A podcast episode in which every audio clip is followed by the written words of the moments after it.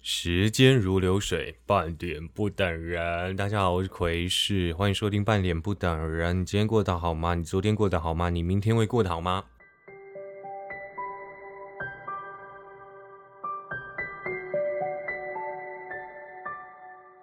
今天主题呢，还是比较偏向时政啊。那当然，我相信很多听众呢都很期待我讲一些韩剧。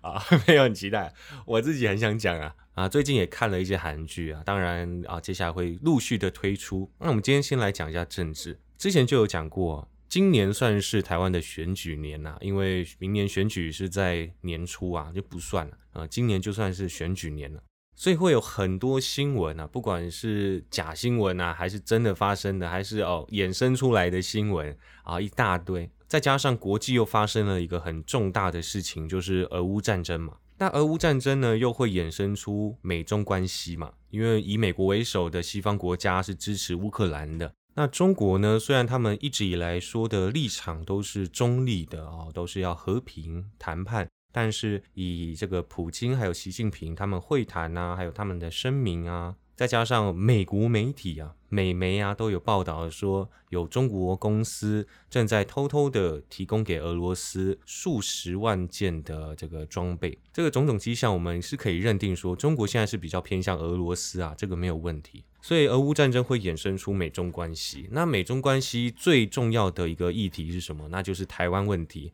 因为中国已经说了，台湾是不可触碰的红线嘛。那美国呢也不想让这个台湾白白的送给这个中国，所以最后整个问题、整个议题呢还是围绕在台湾上面，所以今年才会有那么多的新闻啊，每天都有啊，不仅是国内的，国外也好多事情啊，所以我才说今年媒体业啊人员真的是还蛮辛苦的。我相信很多人都会说啊，小时候不读书，长大当记者啊，这当然，如果你看到一个笨蛋、蠢蛋问一些白痴问题的话，你当然会这么想。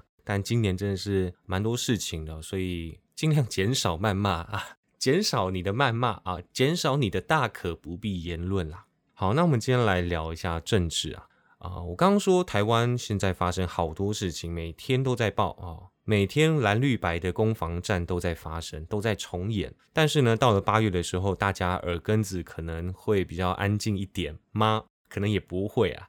反正呢，八月的话，他们的攻防战就转向了国际舞台上面了。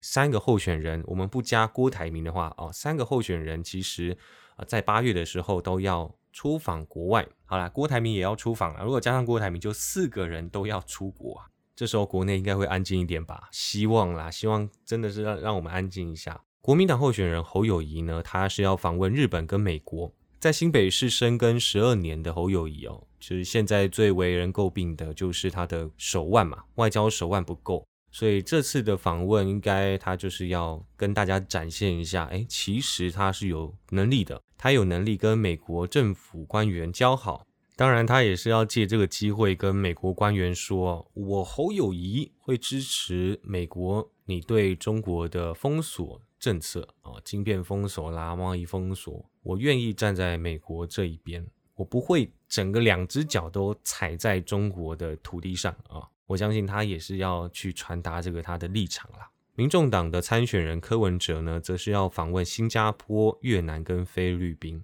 比较让我好奇的是，他去访问越南跟菲律宾是要干嘛？他目的是什么？所以我们可以期待一下。当然，他去访问这两国是要去吸引侨胞啊。就看一下他到时候的吸票战术是什么。那新加坡的话呢？柯文哲以前就很常讲说，台湾为什么不能成为新加坡？所以访问新加坡的话，我自己是没有特别有兴趣，因为他到新加坡一定是有点 吹捧当地啊，就是那种政治术语讲一讲就就就就没了，就结束了，没什么是没什么好没什么好关注的。三个人呢，最受到国际关注的，还有目前受到国内关注的，应该就是赖清德啦。那民进党候选人赖清德，他八月中旬的时候要代表蔡英文出席巴拉圭共和国新任总统的就职典礼。那这个就职典礼其实是完全一点一点都不重要，重要的是呢，他在这个行程期间呢会过境美国哦，这才是大家关注的。巴拉圭真的是一点都不重要，而且巴拉圭那个新上任总统最近才到台湾呢，所以巴拉圭只是一个跳板而已啦。就最重要的是赖清德要过境美国。那访问谁呢？不知道，到现在还没有公布，地点呢也没有公开。今天节目呢，就是想要来讨论一下啊，讨论一下，就跟我们的节目主题一样，赖清德过境美国，蜡烛两头烧的习近平会做什么？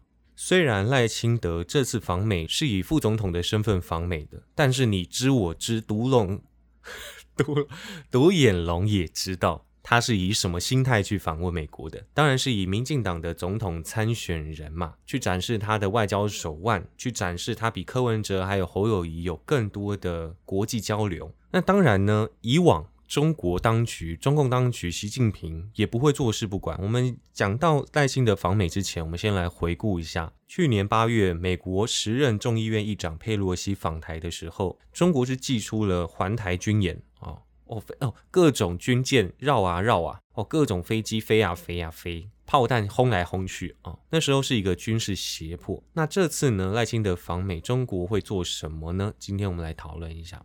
首先，我自己是认为，中国这次因应赖清德访美的举措，不太可能会涵盖军事胁迫的部分了，是因为我自己觉得佩洛西访台，他们有点太过火了。我相信他们自己也知道。佩洛西访台后，环台军演，台湾人是更讨厌了中国这种鲁莽的行径、阿爸的行为嘛？大家那时候就很讨厌嘛。呃，就佩洛西来台湾，你你就要这样子，你是嗯，你是玻璃心吗？会不会太大惊小怪了一点？所以我相信北京当局他们也有，如果他们有检讨的话啦，当然也是知道说那时候力道有点过大了。那我们看一下啊，今年四月蔡英文访美会晤现任众议院议长麦卡锡的时候。中国他们所做的回应是什么？他们当时没有绕军舰环台，他们只有发声明谴责美国啊，谴责蔡英文过境美国是串美的行径啊啊，说是美台相互勾连，以过境为幌子纵容台独分裂分子啊这之类的这种声明。还有，他们也制裁了台湾驻美代表肖美琴，还有美国的两个智库。关于经济制裁方面呢？他们则是宣布要进行贸易壁垒的调查，调查涉及了两千四百五十五项产品。那贸易壁垒调查是什么意思呢？简单来说，就是要找你麻烦，找你麻烦。哎，今天我要贸易壁垒调查，我就查这两千四百多项产品里面有没有对我们中国哦，对中方不利、不平等的合约，关于关税还有贸易。如果对我来说不利的话，不利于我的话，那我就禁止这些产品输入大陆。哦，所以贸易壁垒调查就是一个找你找你麻烦的意思啊，就是这样子。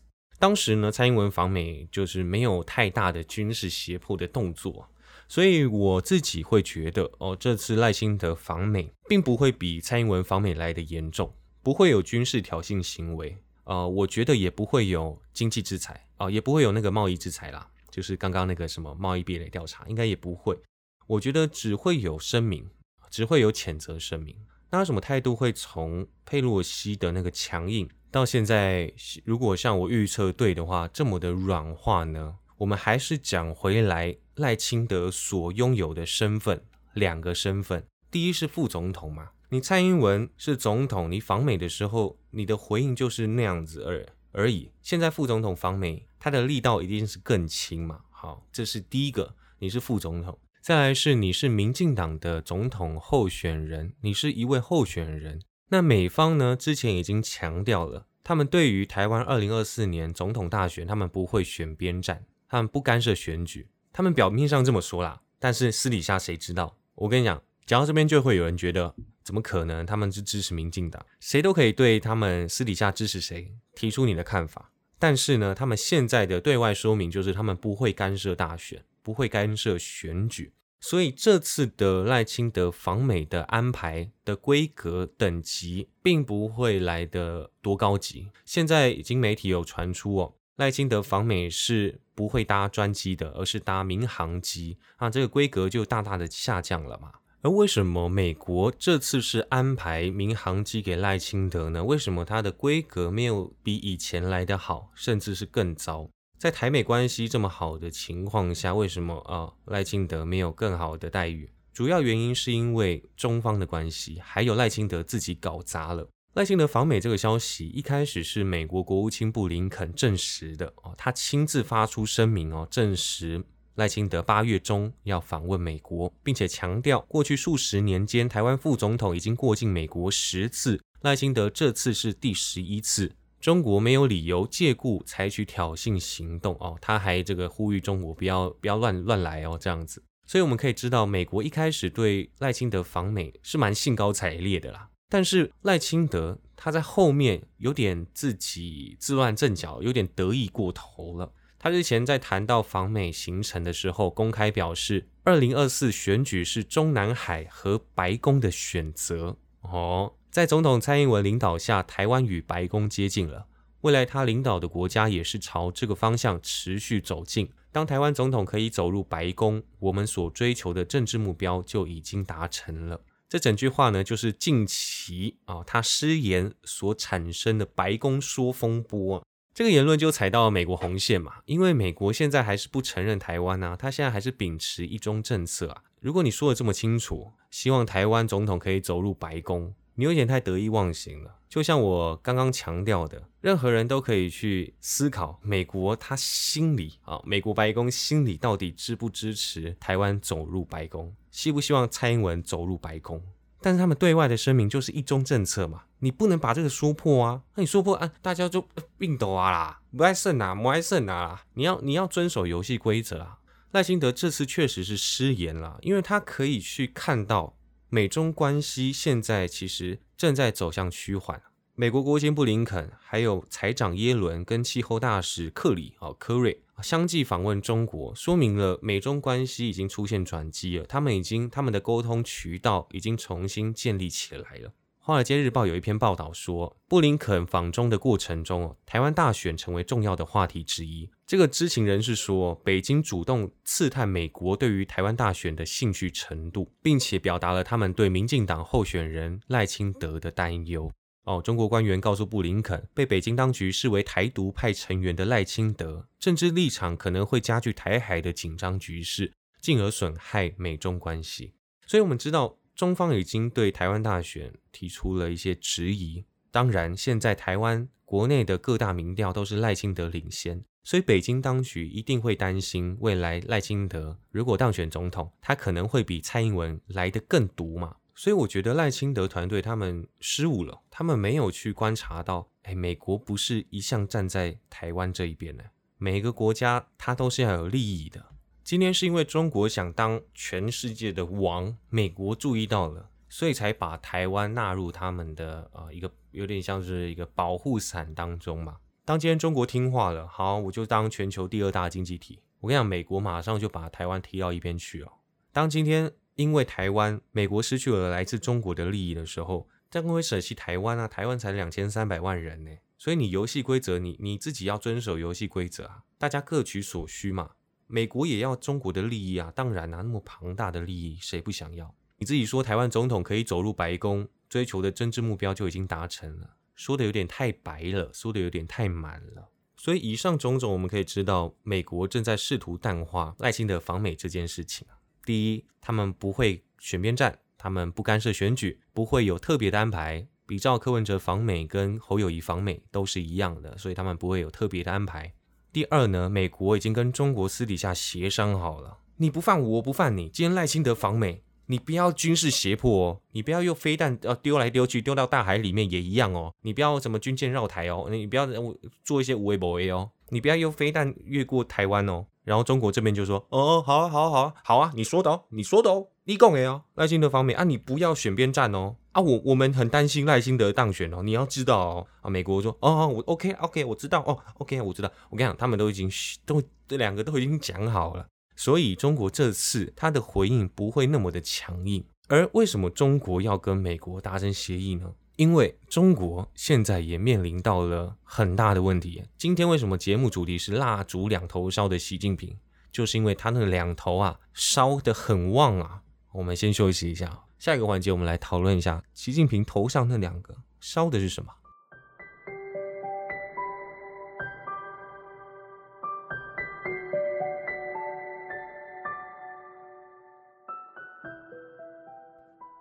时间如流水，半点不等人。大家好，我是奎师，欢迎收听半点不等人。你今天过得好吗？你明天过得好吗？你昨天过得好吗？OK。我们在谈到中国跟美国关系出现缓和迹象，我们就要来想一下，哎，到底之前不是都很反美吗？哦，各种佩洛西来的时候，各种谴责哦，帮助台独分裂分子哦，这样等等的比较强硬的声明。为什么现在美中官员频繁的通话、频繁的沟通，哦，赖清德变成大民航机反美？因为中国现在也自顾不暇。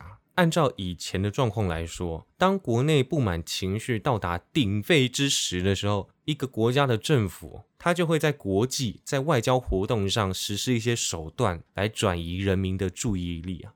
有点像是现在的台湾媒体啊，有什么重大的弊案发生的时候，哎，突然就哎，怎么有一堆奇奇怪怪的东西出现？什么白饭之乱呐，蔡阿嘎在日本被骂啊，哦，这些新闻铺天盖地而来哦，转移焦点，为的就是这个。可是我们来看一下，中国现在到底面临什么，让他们把所有精力都放在这件事情上面，比较不会再去管台湾现在的情形。蜡烛两头烧，第一头烧是什么？第一头烧是中国的经济虚高啊啊，虚胖有没有？虚胖，有些人虚胖，虚高。中国国家统计局啊，七月十七号公布的中国最新经济成长的数据。第二季啊，第二季哦，第二季经济成长跟去年的第二季相比，成长为百分之六点三，虽然高于今年前三个月的百分之四点五，但是增速低于外界预期的百分之七点三哦，两个差距是百分之一哦，显示中国的经济复苏动能迟缓。再来是，若以季对季的增长来看哦，中国第二季的国内生产总值就经济成长了，环比仅增长了百分之零点八，环比就是跟前一季相比嘛。好，你同比增长了六点三趴，环比只增长了零点八，代表你今年他们是去年底呃白纸革命哦之后整个全开放，突然全部开放嘛，所以是疫后复苏。你疫后复苏的第一年第一季跟第二季居然只差百分之零点八，虚高嘛？他们现在目标是全年经济成长率达到百分之五，这个百分之五是他们近几年最低的经济成长率目标。到现在的成长来看，可能到最后达不到标。好，这是第二季的经济成长。我们再看另外一个数据，六月份的消费者物价指数哦，国家统计局七月十号公布的，跟去年同期持平，显示通膨率已降至零。此前彭博哦对经济学家的调查预期会增长百分之零点二，现在是百分之零。消费者物价指数太高会造成通货膨胀，这大家都知道，不然美国不会那么一直要要升息嘛。但是消费者物价指数这个如果太低也不好啊，太低代表你的国内民众没有消费力嘛，所以这是内需不足，代表了中国经济复苏正在降温啊，越来会越来越慢，因为民众已经没有钱买东西了嘛，而他们也没有意愿买东西。好，再来，我们刚刚讲完数据，我们来看一下习近平哦。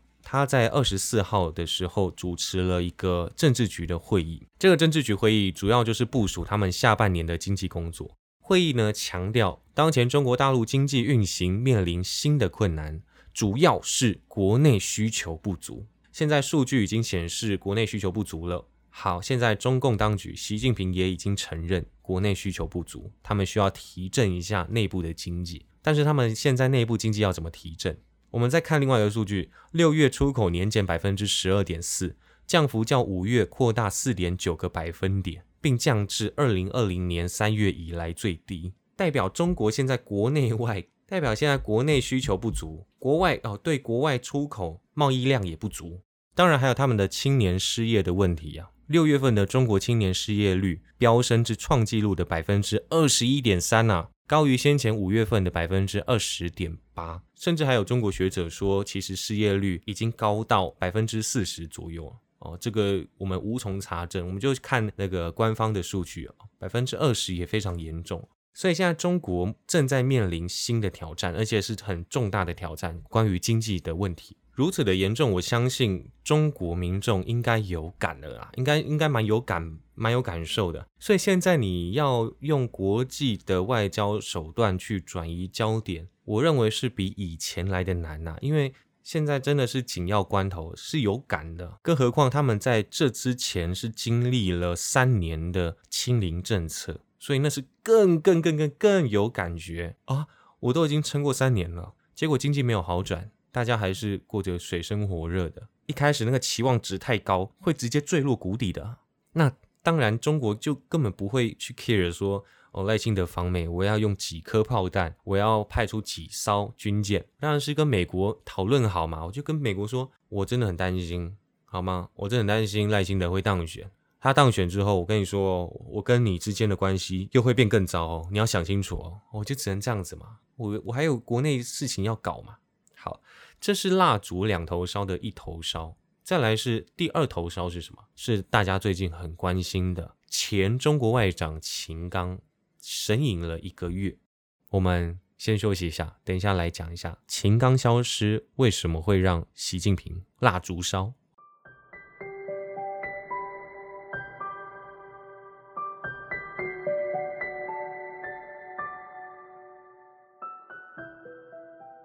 时间如流水，半点不等人。欢迎收听半点不等人，欢迎回来。好，我们为什么会说秦刚消失呢？是习近平蜡烛，我怎么卡痰？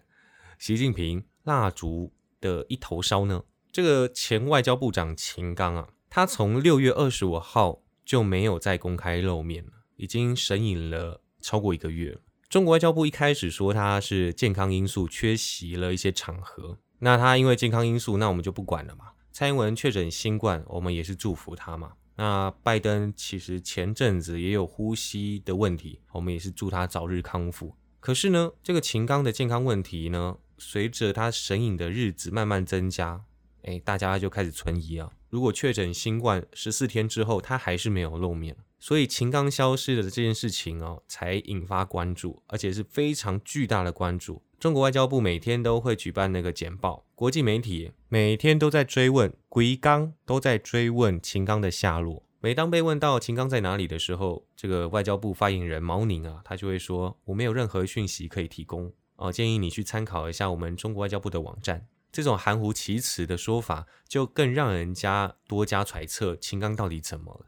那秦刚消失原因呢？众说纷纭呐。我也认为，一般大众像我们呐，永远不可能知道实情啊，因为他是中国官员，他的那个真正的消失原因一定会被隐瞒的好好的。现在传闻是说他可能是被渗透了，他可能是个间谍，还有他与凤凰卫视电视台的主播傅小田有私生子。这个傅小田呢，据传是间谍哦，这只是传闻，都没有被证实。这个中国的消息真的是很难被证实。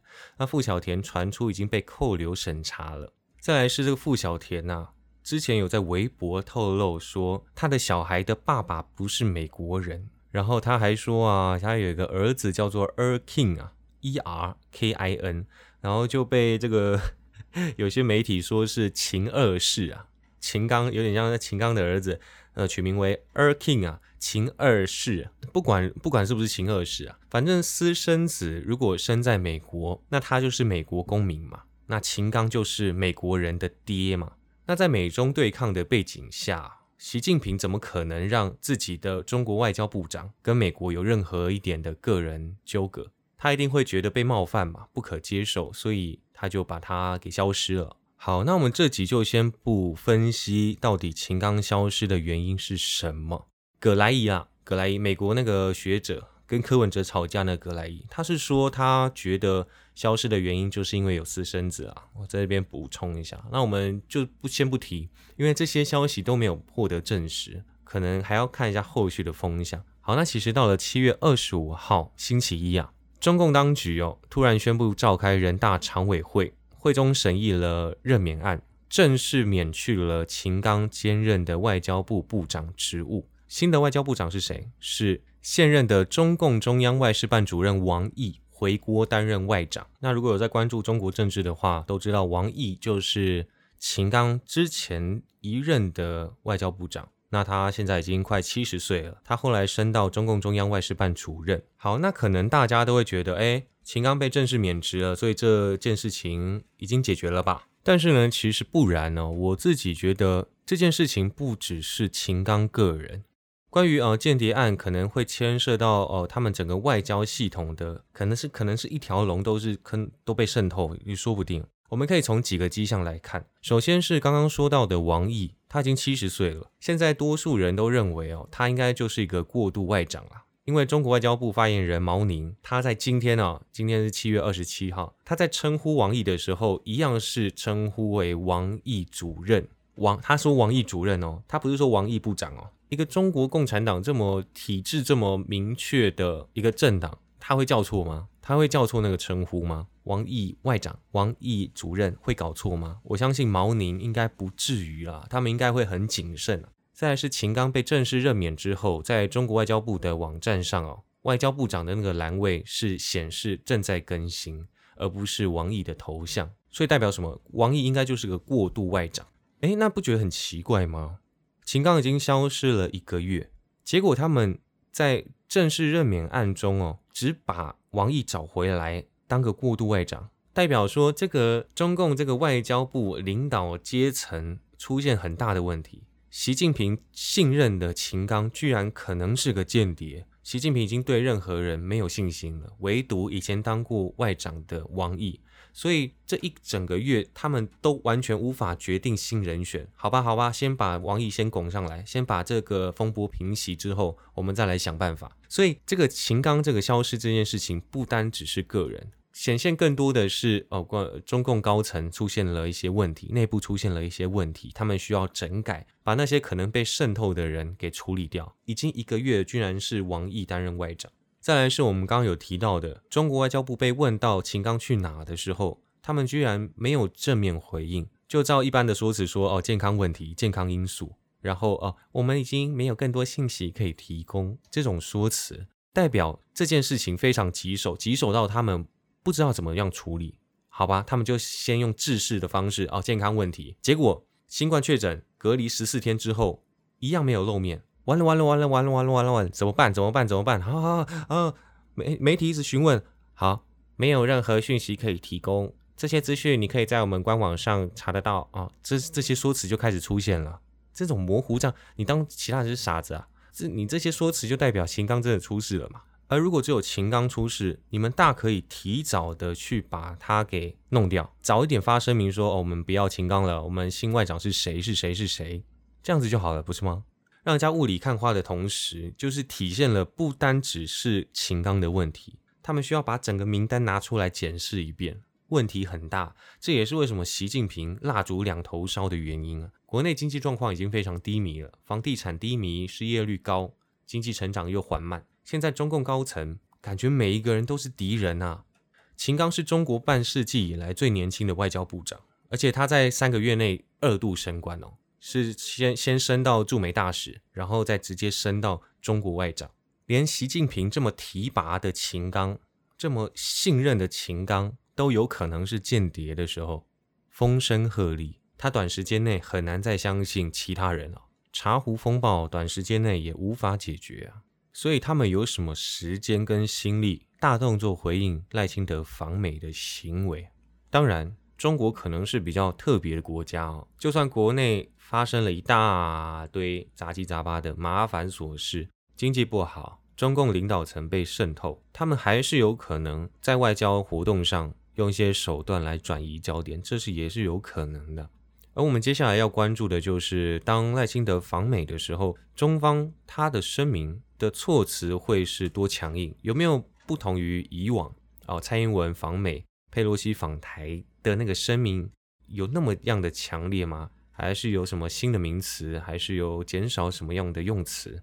这是我们之后要去关注的。透过他们的声明，我们就可以知道说，到底秦刚离开之后，王毅回国之后，中国对外的态度是如何？对美方的态度是如何？这个应该可以稍微略知一二了。好。